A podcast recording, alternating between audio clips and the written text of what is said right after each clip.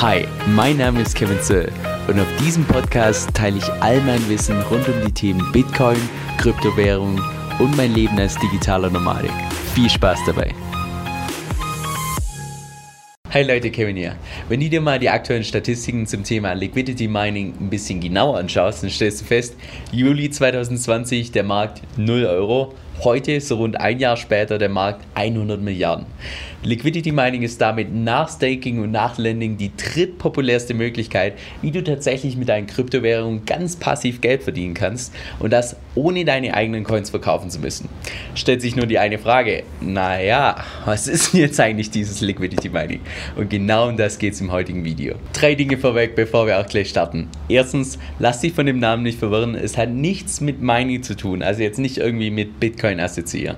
Zweitens, Liquidity Mining ist auch unter anderem anderem unter Yield Farming bekannt, also ein Synonym davon, aber es hat wiederum auch nichts mit Farmen wirklich zu tun. Und drittens, das ganze Konzept hört sich vielleicht ganz zu Beginn relativ kompliziert an, wenn wir es dann aber runterbrechen, dann stellst du fest, das ist eigentlich gar nicht so kompliziert. Von daher meine Empfehlung, dass du das Video wirklich bis zum Ende anschaust. Und die Grundidee dahinter ist auch relativ simpel, denn das ganze Konzept beruht darauf, dass du im Prinzip dezentralen Exchanges, sogenannten DEXs, hilfst, dass die immer genügend Geld haben zum Traden. Dass du also dafür sorgst, dass die immer liquide sind. Deshalb auch Liquidity Mining. Und wie machst du das Ganze? Naja, indem du deine eigenen Coins zur Verfügung stellst und die Exchange damit entsprechend Handel treiben kann. Das ist allerdings nur bei dezentralen Plattformen notwendig, nicht bei der zentralen Version. Deshalb wie immer, lass uns mal ganz vorne starten. Bei zentralen Exchanges, da ist es so, dass das Ganze mit Hilfe von einem Orderbuch geregelt wird.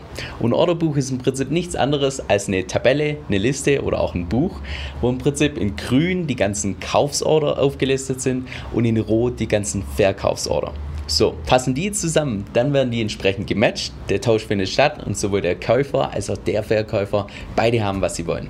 Ist das jetzt nicht immer der Fall, dann kommt eine dritte Partei ins Spiel, der sogenannte Market Maker. Das können jetzt beispielsweise einfach nur eine Bank sein, die auf eigenes Risiko immer Käufe und Verkäufe machen und dafür sorgen, dass im Prinzip die Börse immer liquide ist.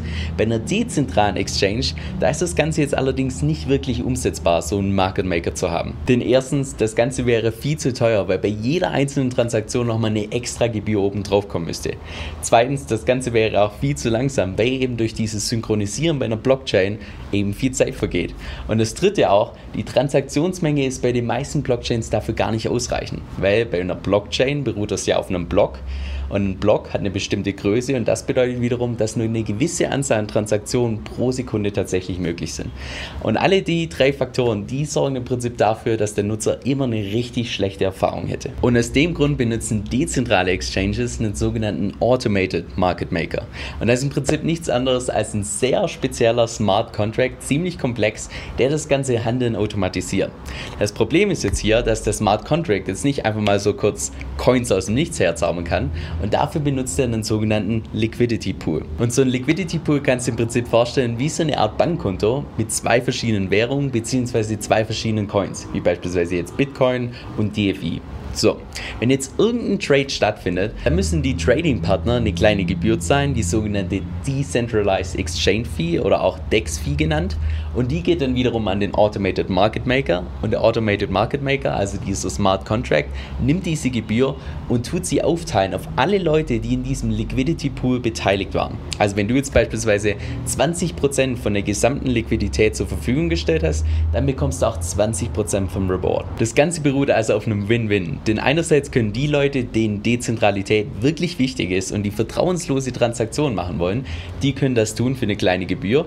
Und andererseits auch die Leute, die passiv Geld verdienen können, naja, die brauchen nur ihre eigenen Coins zur Verfügung stellen. Eine Sache gibt es allerdings zu beachten. Denn in dem Moment, wo du jetzt Liquidity Mining betreiben möchtest, da musst du immer zwei verschiedene Coins zur Verfügung stellen.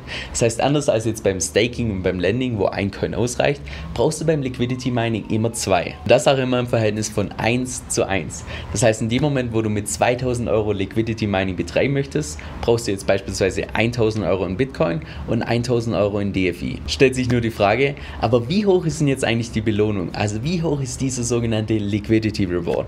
Und der kann zwischen 15% und bis zu 100% schwanken, also massiv. Denn es ist massiv davon abhängig, welche Coins du hältst und zweitens auch, wie sich die Coins zueinander verhalten.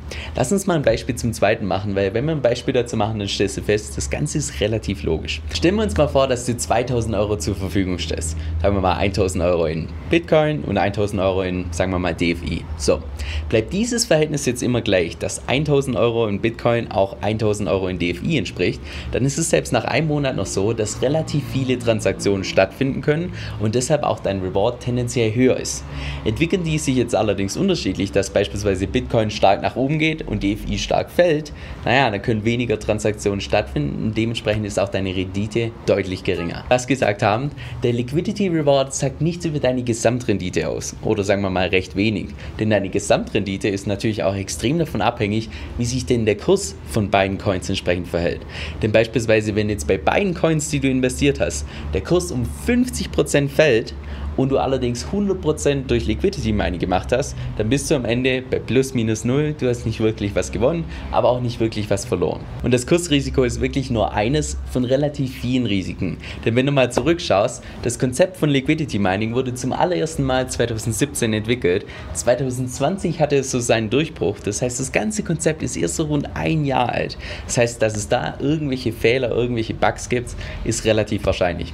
Das aber nur an der Stelle. Ich will das Video nicht zu lang lang machen. Dazu habe ich schon ein separates Video gemacht, wo wir uns die einzelnen Vorteile und Nachteile im Detail anschauen. Und damit sind wir auch schon am Ende von dem Video. Wenn du noch mehr Videos rund um die Themen Blockchain-Technologien als auch Bitcoin sehen willst, dann wäre es richtig cool, wenn du den Kanal unterstützen würdest. Das kannst du tun, indem du erstens den Kanal abonnierst, zweitens ein Like da lässt und drittens irgendwelche Fragen oder auch Videowünsche, schreib die mir gerne unten in die Kommentare, dass ich die fürs nächste Mal mit berücksichtigen kann.